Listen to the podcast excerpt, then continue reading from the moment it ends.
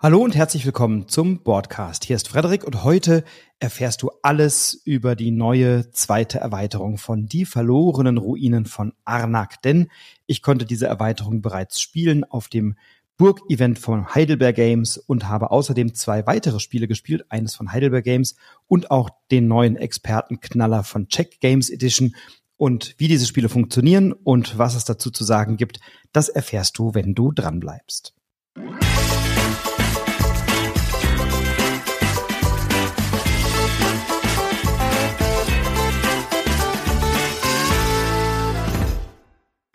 Die verlorenen Ruinen von Arnak ist ja eines meiner absoluten Lieblingsspiele. Ich habe mittlerweile, das kann ich sagen, über 600 Partien dieses Spiels auf dem Buckel.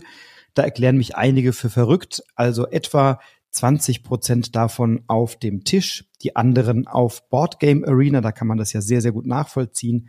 Ähm, aber dieses Spiel gefällt mir wirklich sehr, sehr gut. Und ähm, ich habe da immer wieder Freude dran. Bei Boardgame Arena spielt sich natürlich sehr, sehr schnell auf dem Tisch mit der ersten Erweiterung, mit den unterschiedlichen Charakteren, mit den unterschiedlichen Expeditionsleiterinnen und Leitern, mit den neuen Artefakten, mit den anderen Tempelbäumen, auf denen man sich so entwickelt. Da ist das doch ein sehr abwechslungsreiches Spiel und äh, eines, was mir eben sehr, sehr gut gefällt. Und deswegen war ich sehr gespannt, als ich von Heidelberg Games und Check Games Edition eingeladen wurde auf das Burg-Event und durfte dort mit vielen anderen Spielerinnen und Spielern und auch einigen YouTubern, Bloggern etc. dieses neue Spiel oder diese neue Erweiterung testen und habe sie einmal gespielt und habe außerdem zwei weitere Spiele kennengelernt, nämlich ein Zwei-Personen-Kennerspiel, was in diesem Jahr bei Heidelberg Games erscheinen wird und eines, was bei Check Games Edition erscheinen wird und dann natürlich auch beim Heidelberg in diesem Jahr auf Deutsch kommen soll, nämlich Kuttner oder so heißt das Kenner oder das Expertenspiel, das ist mehr wirklich ein Expertenspiel und Time Division, ein Zwei-Personen-Kennerspiel. Und über diese drei Spiele möchte ich heute berichten und dir meine Eindrücke einmal mitteilen. Beginnen möchte ich mit Time Division. Time Division ist ein Zwei-Personen-Kennerspiel, ich sagte es bereits, und zwar eines, bei dem wir ein Kartenspiel miteinander spielen. Ähm, da dauert eine Partie so, ich würde sagen, reichlich 20 Minuten, 25 vielleicht. Und der Roland hieß er, glaube ich, vom Heidelberg, hat uns dieses Spiel äh, näher gebracht. Ich habe es gespielt mit dem Markus Janker, der auch selbst schreibt und ähm, ja, mit dem ich eine gute Zeit hatte. Liebe Grüße an euch beide und vielen Dank fürs Erklären und fürs Mitspielen. Bei Time Division spielen wir ein Zeitreiseduell, so ist es angekündigt. Und wir tun das, indem wir eine Zeitagentur leiten und möglichst großen Einfluss auf die Zeit nehmen wollen. Dazu haben wir drei Kartendecks. Ich habe zwei davon jetzt testen dürfen oder spielen dürfen, nämlich einmal Altes Ägypten, Dunkles Mittelalter und es gibt 80er Jahre. Das sind die drei Themendecks. Und ich habe gespielt Altes Ägypten und Dunkles Mittelalter, beide mit dem Markus zusammen. Und ähm, ja, die erste Partie war wirklich eine absolute Kennenlernpartie. Da mussten wir erst mal gucken, wie das hier so funktioniert. Es ist nämlich alles andere als trivial. Ich sagte ja, es ist ein Kennerspiel. Ähm, und dann haben wir uns noch an einer Partie dunkles Mittelalter versucht. Und da war dann die Abläufe und das Spielverständnis schon deutlich flüssiger. Also die Lernkurve war einigermaßen steil. Aber wir hatten natürlich auch einen Verantwortlichen an unserer Seite, der uns das gut erklärt hat. Bei Time Division nehmen wir am Anfang oder wählen wir am Anfang des Spiels eines der Decks aus ein Deck besteht aus 20 Karten. Das sind einmal zwei Karten, die man eher in einer fortgeschrittenen Partie dazu nimmt, vielleicht nicht in der Erstpartie. Die kann man auch an der Seite liegen lassen, die nochmal ähm, das Spielgefühl doch ein wenig verändern. Und hat ansonsten 18 Karten, die in einem interessanten Draft-Mechanismus verteilt werden. Also erstmal werden drei Karten verteilt an jeden Spieler, jede Spielerin. Und dann wähle ich eine dieser drei Karten aus, die ich selbst behalte eine bekommt mein Gegenüber, mein Gegner, meine Gegnerin und eine kommt auf einen gemeinsam gebildeten Stapel, von dem wir uns im Laufe des Spiels immer mal wieder auch als Effekt die eine oder andere Karte schnappen dürfen. Und in dem Spiel haben wir sechs Karten auf der Hand. Also ich habe sechs Karten, mein Gegner, meine Gegnerin hat sechs Karten und auf dem gemeinsamen Stapel liegen sechs Karten. Und diese Karten markieren dann erst einmal meine Möglichkeiten und wenn ich dran bin, es wird eben ermittelt, wer beginnt, spiele ich eine der Karten aus. Auf der Karte ist zum einen ein Text, der im Regelfall einen ähm, ja, Effekt beschreibt oder eine Symbolsprache vielmehr, die einen Effekt beschreiben und ein Wert, der den Einfluss angibt. Und wenn ich meine Karte spiele, dann spielt mein, kann mein Gegenüber auf diese Karte reagieren und dann wird geschaut, wer hat von uns beiden den höheren Einfluss. Dann wird eine kleine Metallmünze auf diese Seite geschoben, sodass man also unzweifelhaft sieht, wer den höheren Einfluss hat. Und diese Person darf jetzt nun entscheiden, welche der beiden Karten als Effekt gespielt wird. Das heißt, ich muss sehr genau im Blick behalten, was ist denn der Effekt, den mein Gegner zu spielen gedenkt oder meine Gegnerin und möchte ich eine Karte dagegen setzen, die einen anderen Effekt hat, den er oder sie auswählen kann oder eine Karte, die diesen Effekt möglicherweise gut aushalten oder kontern kann. Denn die Karte, die mit dem Effekt gespielt wird, die wandert dann auf einen Ablagestapel auf den Friedhof.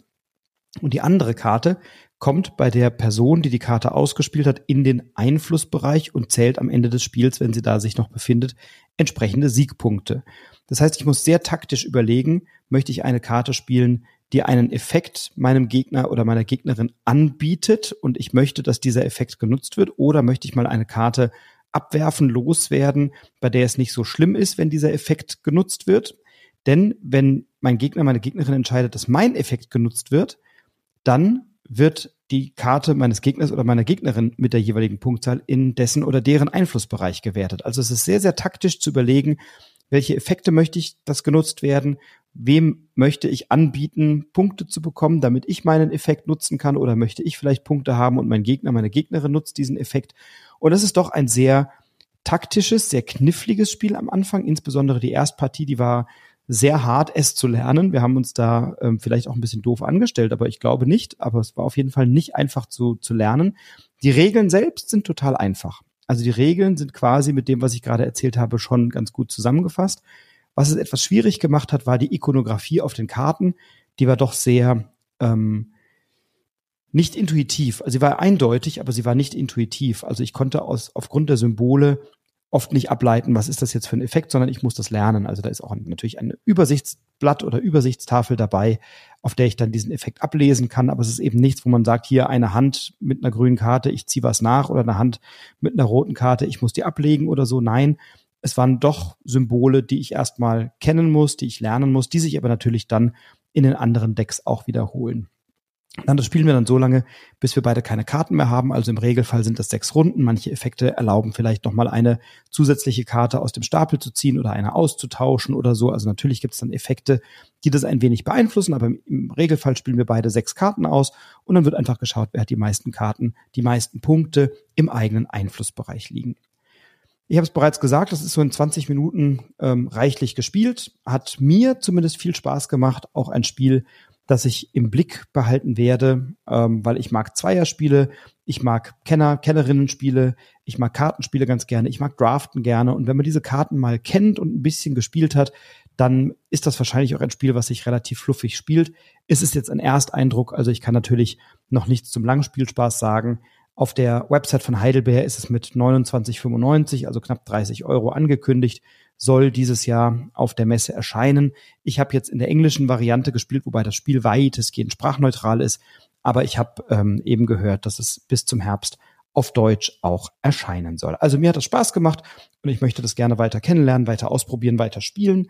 Time Division von einem Autoren, der meine ich, und jetzt setze ich mich vielleicht in die Nesseln, ein Erstlingswerk vorliegt, nämlich Alexander Schreiber. Und äh, vielleicht setze ich mich auch hart in die Nesseln, aber ähm, er ist mir zumindest als Spieleautor bisher noch nicht untergekommen. Das kann aber natürlich auch sein, dass ich mal jemanden nicht kenne oder dass mir jemand äh, vielleicht nicht so bekannt ist. Aber ich habe von Alexander Schreiber bisher als Autor noch nichts gehört und vielleicht kommt jetzt der Shitstorm, weil er irgendwelche sehr bekannten Spiele entwickelt hat und mir nur der Name nicht geläufig ist. Dann bitte immer her damit, ich lerne gerne dazu. Das zweite Spiel, was ich gespielt habe, das ist nochmal ein Tacken expertiger und anspruchsvoller. Es wird das neue Expertenspiel von Check Games Edition, die ja eine Partnerschaft mit Heidelberg Games haben und auch dieses Burg-Event gemeinsam veranstaltet haben. Und dieses neue Spiel wird auch im Herbst rechtzeitig zur Messe erscheinen. Zumindest ist das geplant. Und das Spiel heißt Kutna Ora, The City of Silver. Kutna Ora ist eine Stadt in Tschechien, ähm, in Mittelböhmen, also eine kleine Stadt dort. Und diese Stadt hat sich gegen Ende des 13. Jahrhunderts zu einer der lebhaftesten und wohlhabendsten Städte Böhmens entwickelt, zumindest wenn man dem Wikipedia-Eintrag Glauben schenken darf. Nach Prag war es in Böhmen die zweitgrößte Stadt und heute gehört die Altstadt von Kuttenberg, ähm, so heißt es nämlich, auf Deutsch zum UNESCO-Weltkulturerbe. Und bekannt geworden ist Kuttenberg durch die Bergmannssiedlung und da insbesondere durch den Silberbergbau. Und deswegen heißt es auch The City of Silver, die Stadt aus Silber oder die silberne Stadt. Ich weiß gar nicht, wie es heißen wird. Ich glaube, die Stadt aus Silber soll die Übersetzung sein. Äh, Kutna Ora, etwa 70 Kilometer östlich von Prag, also ähm, mitten in Tschechien. Ja, und worum geht es? Wir bauen gemeinsam eine Stadt auf, nämlich die Stadt, du hättest dir fast gedacht, Kutna Ora. Und das tun wir, indem wir insgesamt sechs Handkarten erstmal auf der Hand haben und diese Handkarten haben jeweils zwei Aktionen, die mir zur Verfügung stehen. Und ich wähle also immer eine dieser beiden Aktionen aus und in meinem Zug habe ich zwei Aktionen und spiele in einer Runde, wir spielen über fünf Runden insgesamt, in einer Runde spiele ich fünf dieser Handkarten aus, die sechste kommt nicht zum Einsatz. Das heißt, ich wähle immer auf diesen Handkarten eine der beiden Aktionen und spiele die. Und ich habe da verschiedene Aktionen zur Auswahl. Also zum einen möchte ich im Stadtgebiet Gebäude bauen. Ich gehöre einer Gilde an, also ich habe so ein Gildensiegel am Anfang bekommen oder eine Gildenrolle, auf der angegeben ist, zu welcher Gilde oder welche drei Gilden ich unterstütze oder mit welchen drei Gilden ich kooperiere. Und immer wenn ich ein Gebäude einer dieser Gilden baue, dann beeinflusst das günstig meine Entwicklung und dann habe ich da besondere Vorteile. Ich kann also in diesem Stadtgebiet, das ist der mittlere Plan von insgesamt drei Plänen, einen, ein, ein Teil reservieren und kann mir sozusagen ein Stück Land sichern in diesem Stadtgebiet. Und die Kosten, die ich dafür bezahlen muss, die ergeben sich daraus, welches Gebäude benachbart liegt, denn ich muss immer benachbart bauen und muss einen Preis an, bezahlen, der angegeben ist auf dem Gebäudeplättchen, das dort bereits liegt. Es gibt auch öffentliche Gebäude, es gibt Gildengebäude, also da habe ich eine gewisse Auswahl und das ist genau die zweite mögliche Aktion, die ich wählen kann. Ich kann mir für eines dieser Gebäude auf einem anderen Plan, da liegen die dann aus in vier Stapeln, ähm, kann ich mir eine Baugenehmigung einholen und kann einfach dieses Plättchen nehmen und in meine Auslage legen. Da passen bis zu drei Baugenehmigungen hin. Und dann kann ich eben ein öffentliches Gebäude bauen oder ein Gebäude bauen, das meine ähm, ja, Gilde unterstützt oder für das ich bei meiner Gilde besondere Vorteile bekomme. Die dritte Aktion liegt damit auf der Hand. Das ist, ich kann ein Gebäude bauen und zwar auf einem der Gebiete, die ich mir vorher reserviert habe. Da habe ich ja schon die Grundstücksrechte bezahlt und jetzt muss ich nur noch dieses Gebäude bauen und das Gebäude hat Baukosten, die sich ergeben aus einem dynamischen Preis, der sich regelmäßig ändert von verschiedenen Rohstoffen. Also da gibt's Holz und da gibt's Bier und es gibt Silber und also es gibt verschiedene Rohstoffe, die ich, die ich haben kann. Und die Gebäude kosten, glaube ich, mehrheitlich, vielleicht sogar ausschließlich, das weiß ich gerade nicht mehr, ähm, Holz. Ähm, kosten, glaube ich, auch andere Rohstoffe, da bin ich jetzt gerade nicht so sicher. Ich habe mich sehr auf Holz und Silber fokussiert in diesem Spiel. Ähm, aber ich zahle eben Kosten und diese Kosten ergeben sich aus einem Rohstoffpreis. Und dieser Rohstoffpreis, der ist sehr variabel, den habe ich auf einem ähm, auf einer kleinen Übersichtstafel. Und auf dieser Übersichtstafel, da sind die Karten in so einen Halter eingepackt, da sind so Schieber und in dem Schieber ist ein Loch vorne frei. Und dieses freie Loch bestimmt also, wie hoch gerade der Preis für den jeweiligen Rohstoff ist. Da gibt's Fleisch und Bier und Holz, es gibt Erz und Silber und Papier ist es, glaube ich, oder Dokumente oder so heißt es. Und die können eben unterschiedliche Kosten haben. Und diese Kosten richten sich nach Angebot und Nachfrage. Es kann also sein, wenn wir viele Gebäude in der Stadt haben, die Erz fördern, dann wird der Erzpreis günstiger. Das wird dann über diesen Mechanismus sehr, sehr gut abgebildet. Wenn wir sehr lange kein Erz mehr gebaut haben über einen gewissen Zeitpunkt oder Zeitraum, dann kann es sogar sein, dass wir, dass die Stadt entscheidet, dass wir oder dass die Stadt aus sich heraus ein Gebäude baut, das den Erz- oder den Silberpreis senkt. Also je nachdem, was da, was da jetzt gefehlt hat. Das ist sehr clever gelöst über so ein Kartendeck, was immer wieder umgeblättert wird. Also wenn ich ein Gebäude baue, dann muss ich eine Karte aus diesem Stapel nach hinten schieben. Dadurch verändert sich der Preis. Manchmal muss ich eben diesen Schieber noch verschieben und dadurch werden die Rohstoffpreise teurer oder günstiger. Das war für mich echt innovativ und sehr, sehr clever gelöst. Ähm, das hat mir wirklich gut gefallen. Das fand ich einen sehr interessanten Mechanismus, Angebot und Nachfrage abzubilden in diesem Spiel. Also die Baukosten orientieren sich immer am jeweiligen Rohstoffpreis und der bestimmt oder der wird bestimmt durch die Anzahl der Gebäude, die bereits im Spiel vorhanden sind. Ich habe noch einen dritten Plan. In diesem dritten Plan kann ich in meiner eigenen Mine schürfen und kann dort Erz zutage fördern und habe noch weitere Siegpunktbedingungen. Also gibt es so eine Mehrheitenwertung, dass es Minenplättchen gibt, die mir entweder viele Rohstoffe zur Verfügung stellen oder sofortige Siegpunkte oder eine Mehrheitenwertung. In dieser Reihe liegen, glaube ich, bis zu sechs verschiedene Minen haben da ihren Platz. Und in diesen jeweiligen Minen sind, oder auf einigen dieser Minen sind kleine Sternchen aufgedruckt. Und wenn ich eben in einer Reihe am Ende die meisten Sternchen habe, bekomme ich in Abhängigkeit zur Gesamtanzahl der Sterne, die da vorhanden sind, in den Minen, bekomme ich dann Siegpunkte am Ende des Spiels. Also auch interessant gelöst. Ähm, dieser Minenausbau bringt mir erst einmal Rohstoffe, nämlich Erz natürlich, und er sorgt auch dafür, dass ich Erz auf meinem Spielertableau, was ich habe, sozusagen frei, freischalten kann, also dass dieser Rohstoff weiter zur Verfügung steht.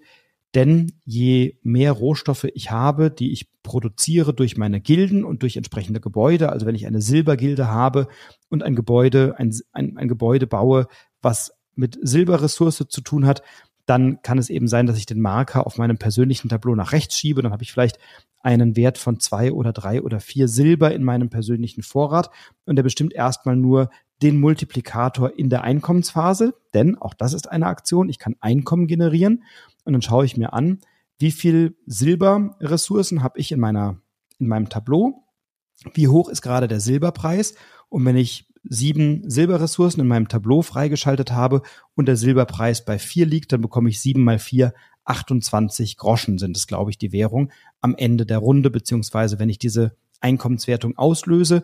Wenn ich dann noch Papierdokumente habe, drei Stück und der Wert ist vier, bekomme ich nochmal zwölf Groschen obendrauf. Und wenn ich dann vielleicht noch Holz im äh, Re äh, Repertoire habe und da fünf habe und der Holzpreis ist gerade bei zwei, dann bekomme ich nochmal zehn Holz obendrauf. Also das ist eine sehr interessante Dynamik, über die man Einkommen generieren kann. Und wir hatten einen ganz tollen Spielererklärer, der Lars, der uns sehr kleinschrittig durch das Spiel geführt hat, ohne uns aber gleich am Anfang alles zu erklären, sondern er hat uns einfach die Aktionen mal machen lassen und uns am Anfang beraten, welche Aktionen jetzt sinnvoller sind und was er empfehlen würde. Und dadurch haben wir das Spiel so en passant kennengelernt. Es hat bei mir ganz lange gedauert, bis ich einen Überblick über alle diese Aktionen hatte, aber am Ende habe ich sie dann weitestgehend verstanden. Und die letzte Aktion, die wir haben, die ähm, befindet sich nur ein einziges Mal auf diesen Karten, deswegen können wir sie auch maximal einmal pro Runde ausführen, ist an der gemeinsamen Kirche zu bauen. Die heißt, glaube ich, Santa Barbara oder St. Barbara oder so ähnlich. Na, Santa Barbara war eine Stadt im bei den drei Fragezeichen und in äh, Florida, glaube ich. Aber ähm, St. Barbara oder St. Barbara oder irgend so ähnlich heißt diese Kirche. Und da kann ich eben an dieser Kirche oder Kathedrale bauen und bekomme, wenn ich daran baue, bestimmte Vorteile, Boni, Ressourcen, was auch immer freigeschaltet, die mir dann natürlich weitere Vorteile bringen. Wenn ich bestimmte Gebäude baue, dann werden außerdem noch Politiker sind es, glaube ich, oder ähm, Adelige oder sowas freigeschaltet, die ich dann in eine weitere Wertungsbedingung legen kann. Zum Beispiel, ähm, wenn da sind immer drei, drei Plättchen oder drei Felder frei für diese Persönlichkeiten. Und dann gibt es eine Wertung, beispielsweise, wenn ich vier Minen habe. Also wenn ich untereinander im Bergbau vier Minen in eine Spalte gebaut habe, untereinander, nicht nebeneinander, dann bekomme ich für jeden für jede Persönlichkeit, nenne ich sie mal, die da in diesem Feld mit drin liegt, in dieser Wertung, bekomme ich dann nochmal, ich glaube, drei Punkte. Oder wenn ich Städte oder wenn ich, wenn ich Gebäude baue in der Stadt, die meiner Gilde entsprechen, dann schalte ich auf meinem Tableau nochmal ein Häuschen frei, das ich dann auf dieses Gebäude draufsetze. Und die sind untereinander angeordnet, weil ich eben drei Gilden am Ende des Tages bediene. Und dann gibt es eben nochmal eine Wertung, wo ich für jede vollständige Spalte Punkte bekomme für jede Persönlichkeit, die da in dieser Schlusswertung drin liegt. Und du siehst schon, diese ganzen Elemente sind, wie das so gute Expertenspiele an, an sich haben, sehr, sehr gut miteinander verzahnt. Und wir haben doch für diese fünf Runden annähernd zwei Stunden gebraucht. Ich habe diese Partie gespielt unter anderem mit dem Tobias Franke, den ich ganz herzlich grüße an der Stelle, der jetzt neues Mitglied in der Spiel des Jahres Jury ist. Also lieber Tobias, wir haben ja hier im Podcast auch schon einige Male zusammen gepodcastet. Ich hoffe, dafür wird sich zukünftig auch noch die Zeit finden, denn damit hatte ich immer sehr viel Freude und wünsche dir bei deiner neuen Aufgabe in der Spiel des Jahres Jury sehr viel Freude, sehr viel Erfolg, ein gutes Händchen und ähm, ja, freue mich, wenn du mal bei Gelegenheit davon berichtest, beziehungsweise wenn wir hier auch gemeinsam rezensieren. Jedenfalls mit dem Tobias und seinem Sohn habe ich ähm, diese Partie gespielt und noch einen weiteren Mitspieler und ja, wir haben so reichlich zwei Stunden, würde ich sagen, gebraucht. Es hat natürlich eine, einen hohen Lernfaktor gehabt, aber der Lars, unser Spielererklärer, hat uns da ganz großartig durchgelotst. Und natürlich gibt's bei diesem Spiel für alle möglichen Elemente wieder Punkte. Ähm, es gibt Punkte für die Anordnung der Gebäude auf dem Spielplan, auch in Abhängigkeit zu öffentlichen Gebäuden. Da gibt's dann so Gildensymbole drauf und wenn ich die bediene und die dann aneinander angleichen, bekomme ich für jedes angrenzende Gildensymbol, äh, be bekomme ich dann eben auch nochmal Punkte. Ähm, also es ist sehr, sehr verzahnt. Ähm, es ist gar nicht so trivial, weil ich wenig Geld zur Verfügung habe bei diesem Spiel, das aber einsetzen muss, um diese ganzen Aktionen zu triggern und nicht selten sitzt du dann da und denkst so, oh Mist, das würde ich gerne machen und das würde ich gerne machen und das würde ich gerne machen und merkst dann aber, die Rohstoffpreise sind hoch und du kannst dir gar nicht äh, das jetzt leisten, da achtmal den Rohstoffpreis für Holz zu zahlen. Wenn der bei drei ist, musst du schon 24 Münzen ausgeben. Das ist manchmal, äh, geht das Geld da schneller zur Neige als gedacht. Aber genau das ist ja das Reizvolle, wenn du eben mit diesen Ressourcen haushalten musst und dann immer wohlhabender wirst und dann eben auch den Wohlstand der Stadt unterstützt. Ich finde, das ist sehr, sehr gut rübergekommen. Das Thema, das ist ja bei so Expertenspielen oft schwierig, dass das Thema auch durchdringt. Das hat mir wirklich gut gefallen und ich freue mich schon auf weitere Partien. Also die Neuheit von Check Games Edition die bei Heidelberg im Herbst erscheint. Also definitiv ein Spiel, auf das ich einen Blick werfen werde und freue mich da schon auf eine nächste Partie, die dann vielleicht ja in Essen stattfindet oder wo auch immer. Ja, und mein ganz persönliches Highlight, vielleicht gar nicht, weil es das beste Spiel ist oder das beste Spielerlebnis, vielleicht aber auch doch, ist die zweite Erweiterung von Die verlorenen Ruinen von Arnak. Diese Partie durfte ich spielen mit dem Andreas Stork, der auch unter anderem erklärbar ist im Place in Frankfurt, einem wunderschönen Spielecafé. Da habe ich dann Andreas kennengelernt. Und jetzt haben wir eine schöne Partie Anak zusammen gespielt mit eben der neuen Erweiterung, die verlorene Expedition. Ja, und da ist doch wieder eine ganze Menge Neues drin und auch doch Elemente, die bisher nicht enthalten waren. Also was natürlich drin ist, sind neue Artefakte, sind neue Gegenstände, sind neue Assistentinnen und Assistenten. Ich werde dir jetzt nicht Anak erklären. Ich gehe davon aus, dass du das kennst. Ähm, solltest du dich fragen, wovon redet dieser Mann? Was ist denn die verlorenen Ruinen von Anak und äh, was ist da denn los? Kenne ich gar nicht, noch nie gehört. Äh, die verlorenen von ihnen, Ru äh, die, genau, die verlorenen Ruinen von Anak ist ein Kennerspiel aus dem Hause Check Games Edition bei Heidelberg erschienen. Ich habe in der Folge 56 meines Broadcasts, das war das Sonntagsfrühstück Nummer 18, da habe ich ausführlicher über das Spiel gesprochen. Hör gerne mal rein. Ansonsten gehe ich davon aus, dass dir dieses Spiel vertraut ist und du jetzt brennst darauf zu erfahren, was es dann da Neues gibt. Also, neue Gegenstände, neue Artefakte neue Assistenten und Assistentinnen. Also das ist alles mehr von dem, was wir schon kennen. Es gibt auch neue Tempelbäume, die man so erforscht. Also die Tempelleiste kann man wieder variieren. Das sind alles Dinge, die man da vielleicht erwartet. Es sind natürlich auch zwei neue Expeditionsleiter drin, eine Leiterin und ein Leiter. Und es gibt ganz ein paar ganz besondere Dinge, ähm, aber eins nach dem anderen. Das Wesentliche ist zunächst einmal die bei den beiden neuen Assistenten oder, oder Expeditionsleitern vielmehr, Entschuldigung, ist, dass wir, dass die sich sehr unterschiedlich spielen. Die Mechanikerin, die habe ich gespielt in dieser Partie, die hat ein Ressourcenrad. Und auf diesem Ressourcenrad sind so vier der Ressourcen, die wir kennen, nämlich Münze, Kompass und die beiden Reisesymbole Schiff und Auto abgebildet, alternierend. Und wir haben eben so ein Feld und haben eine neue Funktion bei dieser Mechanikerin. Die hat nämlich auf den Handkarten, die sie hat, unter anderem ähm, so kleine Zahnräder, so Mechaniken, ja, so Zahnräder abgebildet. Und mit denen drehe ich das Ressourcenrad auf einen Punkt und dieser Punkt markiert die Mitte zwischen zwei dieser Ressourcen, Münze, Kompass, beziehungsweise Schiff oder Auto. Und wenn ich auf diesen Punkt gedreht habe, kann ich mir eben eine dieser beiden Ressourcen aussuchen. Im Laufe des Spiels kann ich das Ressourcenrad aber eben auch aufwerten durch so kleine goldene ähm, Plättchen. Die kann ich in dieses Ressourcenrad reinlegen, hinzufügen und habe dann auch die Möglichkeit, mit dem entsprechenden Rad oder mit dem mit den entsprechenden Karten ein goldenes Zahnrad auszuwählen und damit drehe ich eben das Ressourcenrad auf diesen goldenen Punkt und entscheide mich entweder für zwei Ressourcen, die auf dem goldenen Plättchen abgebildet sind, also die sind deutlich wertvoller natürlich, oder ich kann mich entscheiden für beide der silbernen Ressourcen, die auf dem Rad aufgedruckt sind. Also entweder das goldene ist wertvoll in der Mitte oder die beiden silbernen, nicht ganz so wertvoll, aber da bekomme ich eben beide davon. So, und das sind, äh, ist sicherlich ein sehr interessantes Element gewesen, weil ich nicht nur ein Handkartenmanagement habe, sondern jetzt meine Handkarten auch noch abstimmen darf auf die Position des Zahnrads oder des Ressourcenrads. Und das war doch sehr viel anspruchsvoller, als es zunächst mal den Anschein machte. Auch in der Auswahl, wenn man dann eben weitere Plättchen bekommt. Da gibt es also bis zu acht goldene Plättchen, die man sich da erarbeiten oder verdienen kann. Und dann in der Auswahl, welches dieser Plättchen baue ich jetzt in dieses Ressourcenrad und wie manage ich das, dass ich dann auch wirklich an diese Ressourcen rankomme.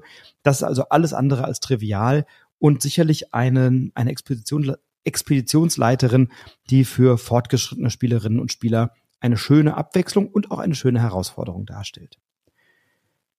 Gleichzeitig habe ich in dem zweiten Expeditionsleiter einen Journalisten und der Journalist schreibt natürlich Artikel für die Zeitung. Und zwar entweder schreibt er Artikel oder er schreibt Leitartikel. Und diese Artikel, die er schreibt, die findet er an allen Orten. Also wir haben ja die Orte der Stufe 1 in der Mitte oder auch die Orte der Stufe 2, die weiter oben angesiedelt sind, ähm, die ich bereisen, die ich entdecken kann, wo ich wie gehabt meine Ressourcen entdecke, wo ich wie gehabt einem Monster begegne, das ich dann besiegen kann. Und an jedem Orte liegt eben auch eine kleine Zeitung aus und das sieht wirklich toll aus. Ähm, und auf dem Tableau des Journalisten befinden sich zwei Aussparungen, in die ich dann eben so vorgefertigte Zeitungstableaus hineinfügen kann die dann Boni abwerfen, die ich mit einer Zeitung abdecken kann.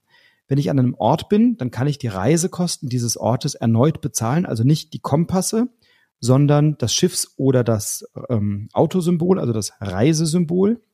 Und wenn ich das eben erneut bezahle, dann kann ich die Zeitung von diesem Ort auf mein Tableau legen und kann sie zu einem späteren Zeitpunkt auf eines der freien Felder legen, und zwar von oben nach unten, das ist ganz wichtig, nicht beliebig, sondern von oben nach unten und damit dann Boni freischalten, kostenlos. Also ich muss nicht ein Totem einsetzen, der hat auch weniger Totemfelder deswegen, die diese Boni ähm, triggern, zunächst mal am Anfang, sondern ich kann dann eben diese Zeitungsartikel nutzen, für die habe ich zwar am Anfang ein bisschen mehr Ressourcen gezahlt, habe hinten raus aber die Flexibilität, sie einzusetzen, wann immer ich möchte. Oder kann ich die üblichen Effekte machen, ich bekomme Ressourcen oder ich kann eine Karte verbannen oder dergleichen mehr.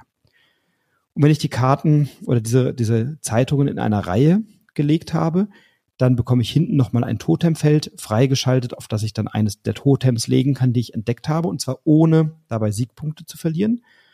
Und ich kann auch, wenn ich ähm, zwei, wenn ich sozusagen auf diesen Zeitungstableaus die oberen Reihen oder die oberen Felder belegt habe, kann ich auch nach unten natürlich wertvollere, kostbarere, bessere Aktionen freischalten, die ich dann machen kann. Das sind wie gewohnt im, im Regelfall Sofortaktionen oder Boni, die mir dann eben etwas nützen. Gleichzeitig hat der Journalist noch eine schöne Angewohnheit, nämlich der schreibt ja manchmal auch mehr, als er entdeckt. Also er spekuliert vielleicht schon in seinen Zeitungsartikeln. Das ist auch thematisch ganz schön gelöst. Ähm, und deswegen darf der Journalist mit seinem Buch auf der Tempelleiste auch über der Lupe mal forschen. Das heißt, Üblicherweise darf ich ja bei ANAC nur erst mit der Lupe forschen, also ich muss erst Dinge entdecken, bevor ich sie dann in mein Tagebuch oder mein Notizbuch schreibe. Beim Journalisten ist das anders. Der Journalist, der darf auch gerne mal ein bisschen spekulieren, will nicht von Fake News sprechen, aber darf zumindest Überlegungen anstellen. Das heißt, er darf auch erstmal mit seinem Buch forschen und dann den ja doch wertvolleren Buchbonus auf der Tempelleiste freischalten und dann mit seinem Notebook hinterher nachziehen. Und das bietet tatsächlich eine schöne Abwechslung, weil es das Spiel flexibler macht an der einen, auf der einen Seite, auf der anderen Seite natürlich den Journalisten auch aufwertet, weil er früher bessere, kostbarere Aktionen bekommt. Also nehmen wir mal nur die Assistenten, die er sich ja dann einen Zug früher freischalten kann als die anderen. Das ist schon sehr, sehr stark. Ähm, und ist deswegen aber auch ein, ein, eine, ein Expeditionsleiter, den man auch als Einsteiger oder Einsteigerin in Anak ganz gut spielen kann, aus meiner Sicht. Ganz anders als die Mechanikerin, die eben weitaus schwieriger zu spielen ist. Und diese beiden Expeditionsleiter sind jetzt nicht die einzigen Neuigkeiten, denn es gibt noch einen ganz besonderen Aspekt bei die verlorenen von Ruinen von Anak, die verlorene Expedition. Nämlich, wir haben die Möglichkeit, dieses Spiel ab sofort auch als kooperative Variante zu zweit zu spielen. Und das war für mich wirklich eine sensationelle Ergänzung, die mir richtig, richtig gut gefallen hat. Und ich will dir auch verraten, warum. Zunächst mal kannst du dieses Spiel wie gewohnt mit mehreren spielen. Du kannst diese ganzen Artefakte, Assistenten, Gegenstände, Expeditionsleiter, das kannst du genauso wie alles andere mit den ganzen Spielen kombinieren, wie du das sonst auch kennst. Du kannst die Tempelleisten beliebig kombinieren. Also alles wie gehabt, mehr vom Gleichen, mehr, besser, tolle Abwechslung, super. Du kannst es eben aber jetzt auch zu zweit kooperativ spielen in einer Kampagne. Und das fand ich bemerkenswert, denn wir haben einen Automa-Spieler, einen Bot, der liegt ja auch dem Standardspiel schon bei. Das heißt, man kann das Spiel auch solo spielen gegen einen Bot, der funktioniert sehr, sehr gut. Und in dieser Expedition liegen jetzt, oder in dieser verlorenen Expedition liegen da jetzt natürlich weitere Funktionen für diesen Automa dabei, unter anderem, ähm, glaube ich, auch neue Karten. Und wir spielen jetzt kooperativ gegen diesen Bot. Und der Bot ist super einfach zu steuern, ganz smooth, ganz geschmeidig, ganz elegant. Und wir möchten als Expeditionsleiter, wir haben jetzt nur die erste Expedition gespielt, also nur das erste Szenario der Kampagne.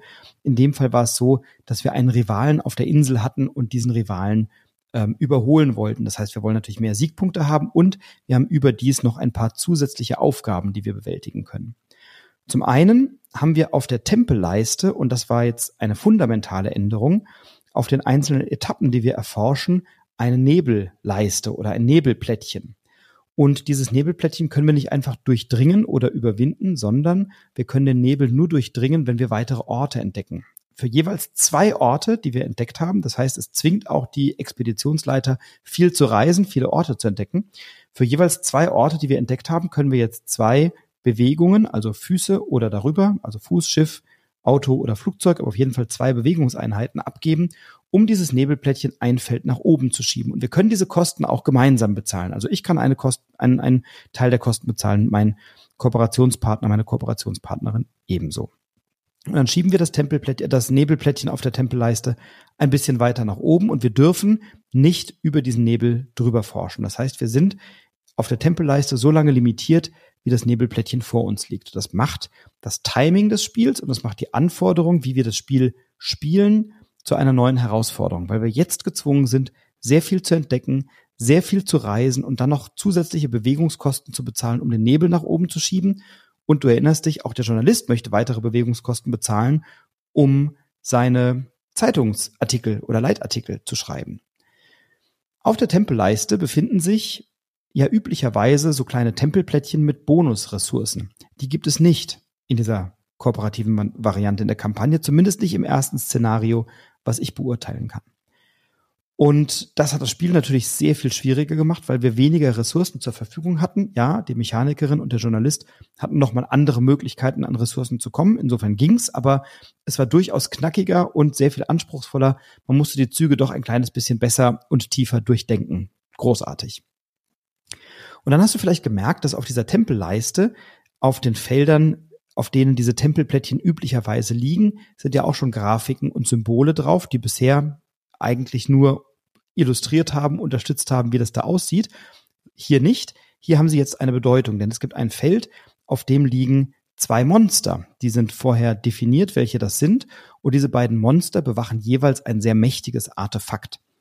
Und die Aufgabe, die wir haben im ersten Szenario dieser kooperativen Variante, ist es, den Nebel nun weit genug nach oben zu schieben. Der verflüchtigt sich am Tempeleingang, also da, wo wir dann später diese kostbaren äh, Plättchen kaufen, die zwei, sechs oder elf Punkte wert sind.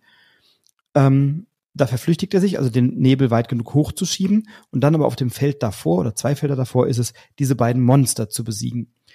Und sobald wir die besiegt haben, das tun wir wie sonst auch, also wir zahlen unsere Ressourcen, um auf der Tempelleiste nach oben zu gehen. dann stehen wir da bei dem Monster und dann können wir als nächste Hauptaktion oder wann auch immer als Hauptaktion jedenfalls dieses Monster besiegen, indem wir dessen Ressourcen bezahlen. Dann verschwindet das Monster. Wir bekommen es in unseren Vorrat. Es ist fünf Siegpunkte wert.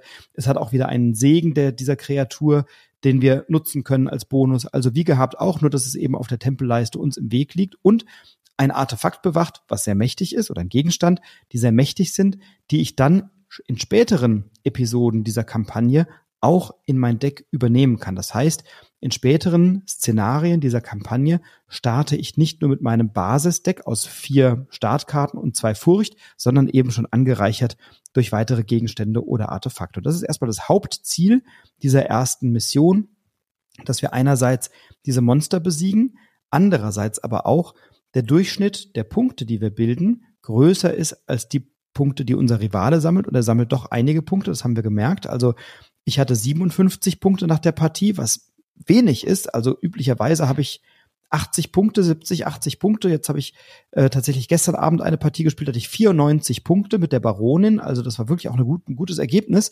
Ähm, und jetzt hatte ich 57, also erheblich viel weniger Punkte. Ähm, und der Andreas hatte 55 Punkte und der Bot hatte aber eben auch 55 Punkte. Das heißt, wir haben jetzt diesen Durchschnitt unserer beiden Punkte gebildet. Das war leicht, 56 und haben somit einen Punkt nur Vorsprung gehabt im Schnitt vor diesem Bot. Und dieser Punkt bringt uns wieder eine sogenannte, ich glaube, Präsenz heißt es oder Dominanz. Ich glaube, es heißt Dominanz. Und die haben wir jetzt für die weiteren Szenarien und die haben im späteren Spielverlauf eine Bedeutung, die ich noch nicht kenne, weil wir natürlich nicht die komplette Kampagne gespielt haben. Außerdem gab es noch zwei schöne Besonderheiten im ersten Szenario, nämlich zum einen auf dem Ort, auf dem die beiden Kompasse liegen und auf denen ich die einsammeln kann im Basislager, liegt jetzt dieser Ort, den ich entdecken kann, der auch zwei Kompasse oder einen Gegenstand bildet. Der liegt schon im Basislager. Das heißt, ich habe am Anfang, spare ich vielleicht ein bisschen Münzen. Ich hatte ja gesagt, die Ressourcen sind knapper, also hier ein schöner Gegenpart dazu. Da kann ich auf dieses Plättchen gehen und kann mich entscheiden, nehme ich zwei Kompasse oder nehme ich eben direkt einen Gegenstand aus der Auslage. Also sehr, sehr wertvoll an der Stelle. Und gleichzeitig befindet sich auf diesem Feld ein Flugzeug, das defekt ist und das man reparieren kann. Wenn man dieses Flugzeug reparieren möchte, da liegen eine Anzahl an Token drauf. Ich glaube, sieben waren es. Ähm, das heißt, wir müssen insgesamt siebenmal auf dieses Feld gegangen sein, also in Summe alle Spielenden, in dem Fall Andreas und ich. Und als wir das geschafft haben, haben wir dieses Flugzeug in unser Deck bekommen. Und dieses Flugzeug würde uns auch für weitere Szenarien dieser Kampagne jetzt zur Verfügung stehen. Also es lohnt sich, das zu machen. Außerdem gab es noch eine, äh, eine lustige Karte, die hieß Customer of the Year, also Kunde des Jahres. Und für jede Münze, die wir reell physisch ausgegeben haben, um Gegenstände zu kaufen, haben wir die ersten 14 Münzen auf diesem Gegenstand platziert. Und sobald die 14. Münze dort platziert wurde, haben wir wieder diesen Gegenstand Customer of the Year auf die Hand bekommen, den wir dann verbannen konnten, um irgendwie ich weiß gar nicht mehr, einen Kompass und noch irgendwas zu bekommen. Also wir haben da, da noch einen Vorteil bekommen und dieser Gegenstand würde auch bei späteren ähm, Spielen im oder bei späteren Szenarien in der Kampagne in unserem Deck bleiben. Außerdem gibt's noch eine weitere, ein Artefakt, der im oder das im Tempel oben liegt und wenn wir oben im Tempel beide angekommen sind, also alle Spieler oben angekommen sind, alle Spielerinnen oben angekommen sind, dann wäre die Aufgabe, dass jeder von uns entweder ein silbernes Sechserplättchen oder ein goldenes Elferplättchen kauft. Also jeder von uns irgendeins davon, Sechser- oder Elferplättchen.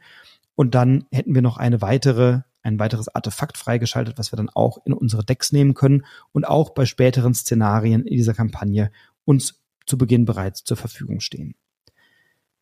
Wir haben nicht die komplette Szenarien oder die, die komplette Kampagne gesehen. Wir haben nicht alle Szenarien wahrgenommen. Natürlich nicht. Das soll auch ein bisschen Überraschung bleiben seitens des Verlags, selbstverständlich. Wir haben auch nicht alle Flavortexte gelesen oder die ganze Geschichte, aber wir haben eben gemerkt, es gibt eine Rivalin. Ich glaube, es war eine weibliche, eine Rivalin, mit der wir uns auf dieser Insel gemessen haben, die schneller als wir sein wollte, die unser Flugzeug beschädigt hat, das wir erstmal reparieren müssen. Also das war thematisch schon alles sehr, sehr schön eingebettet. Und dann gibt es eben zwei schöne Dinge noch. Zum einen liegen auf den einer Orten, die außen liegen, also nicht auf den mittleren vier, sondern rechts und links auf den beiden Orten liegt jeweils verdeckt eine Karte und auf allen zweier Orten liegt auch verdeckt eine Karte, so dass wir insgesamt acht Karten haben. Na, und diese acht Karten, die bilden dann so kleine Ereignisse. Und das war etwas, was ich mir schon lange gewünscht habe bei Anak, nämlich so einen kleinen Ereigniskartenstapel. Und jetzt gibt es ihn endlich. Und diese Ereigniskarten, die sind dann im Wesentlichen ein Vorteil. Da steht dann drauf, hey, du triffst, keine Ahnung, du, du findest ein verlassenes Camp und äh, schaust dich da um und das sieht alles ganz toll aus. Was machst du? Das Camp durchsuchen oder was weiß ich, äh, das Camp als eigenes Basislager für die Zukunft nutzen oder so. Und du kannst dich bei jeder dieser Ereigniskarten als Gruppe dann dafür entscheiden, entweder einen Soforteffekt zu nutzen, bekomme zwei Münzen, bekomme einen Kompass, keine Ahnung was, oder einen Effekt zu haben, den du in einer zukünftigen Aktion nutzen kannst, der dir dann eben später einen Vorteil bringt. Das sind andere Effekte und du musst dich dann als Gruppe entscheiden, nehme ich jetzt den einen sofort oder nehme ich den anderen später. Beide dieser Effekte haben jeweils ein Symbol abgebildet, das eine rechts unten, das andere links unten und die werden dann so unter die mittlere oder die zentrale Karte mit den Aufgaben des jeweiligen Szenarios gelegt, dass eben rechts oder links das jeweilige Symbol sichtbar ist. Am Ende des Spiels wird dann geschaut, welche dieser Symbole haben wir denn insgesamt freigeschaltet oder gespielt und streichen die dann auf so einem Notizzettel, auf so einem Kampagnenblatt, können wir die abstreichen auf so einem Weg und können dann auf diesem Weg auch Dinge entdecken oder finden. Da gibt es dann ein Storybuch und in diesem Storybuch ähm, ist dann ein bisschen was erzählt und dann haben wir ein Element und dann finden wir eben in diesem in diesem entsprechenden Abschnitt auf unserem Kampagnenblatt finden wir nochmal Gegenstände oder Artefakte oder Dinge, die wir dann auch künftig in unsere Decks mit reinnehmen können. Und das macht unfassbar viel Spaß. Ähm, also erstens war es total toll, diese Ereignisse zu entdecken und dann Vorteile zu bekommen, die wir ja jetzt bekommen haben, weil eben auch diese Tempelplättchen gefehlt haben. Es hat wahnsinnig viel Spaß gemacht, diese beiden neuen Expeditionsleiter zu entdecken. Die Ereignisse zu lesen und zu erleben und die Effekte zu nutzen, war toll. Ähm, diese Aufgaben zu bewältigen und eben zu sagen, ja, wir haben eine Hauptaufgabe, nämlich diesen Tempelpfad nach oben zu gehen, den Nebel nach oben zu schieben. Dadurch müssen wir viel entdecken.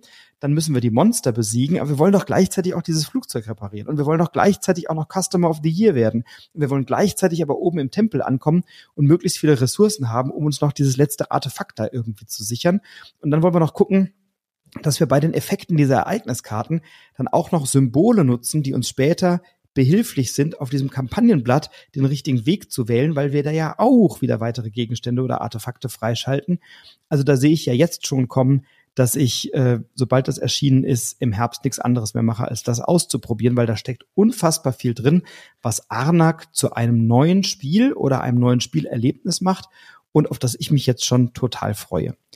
Es gibt eine weitere Funktion. Jeder Spieler, jede Spielerin hat eine Taube oder Brieftaube, Boten, Vogel, Adler, keine Ahnung was, irgendein Flie Flugvieh. Und mit dem kann ich jetzt Ressourcen meinem Gegner, äh, ist ja gar nicht mein Gegner, sondern meinem Mitspieler oder meiner Mitspielerin geben. Ähm, also mein Gegenüber sagt, oh Mist, mir fehlt ein Kompass, ich würde doch gerade hier so gerne was reisen und was entdecken. Dann sage ich, komm, kein Problem, Kompass habe ich genug, legt es auf den Vogel, das Plättchen fliegt zu meinem Gegenüber, der Vogel ruht sich natürlich aus bis zur nächsten Runde und mein, mein Mitspieler, meine Mitspielerin hat eben einen Kompass mehr. Und das kann ich mit allen Ressourcen machen, eben pro Vogel einmal pro Runde. Und auch das haben wir doch einige Male genutzt, um aus einer erstmal aussichtslos erscheinenden Situation plötzlich eine aussichtsreiche Entscheidung zu machen. Ja, das war tatsächlich mit mein Highlight von diesem Spieletag. Ich habe tolle Leute wieder getroffen, habe mich sehr gefreut, ähm, mit dem Andreas zu spielen. Ich habe mich sehr gefreut, mit dem Tobias zu spielen, mit dem Markus zu spielen. Ähm, habe sehr nette Menschen dort kennengelernt oder wieder getroffen. Christoph Post war da. Also es war wirklich ein toller Nachmittag.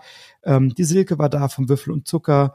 Ähm, äh, das Place war vertreten. Also es war insgesamt eine, eine sehr angenehme Stimmung. Es waren auch Spielerinnen und Spieler da, die ich nicht kannte. Es waren Entwickler, Entwicklerinnen, Autoren, Autorinnen da von Check Games Edition von Heidelberg. Ähm, die Redaktion war da. Wir wurden da toll betreut. Ähm, auf Burg Breuberg war das im Odenwald.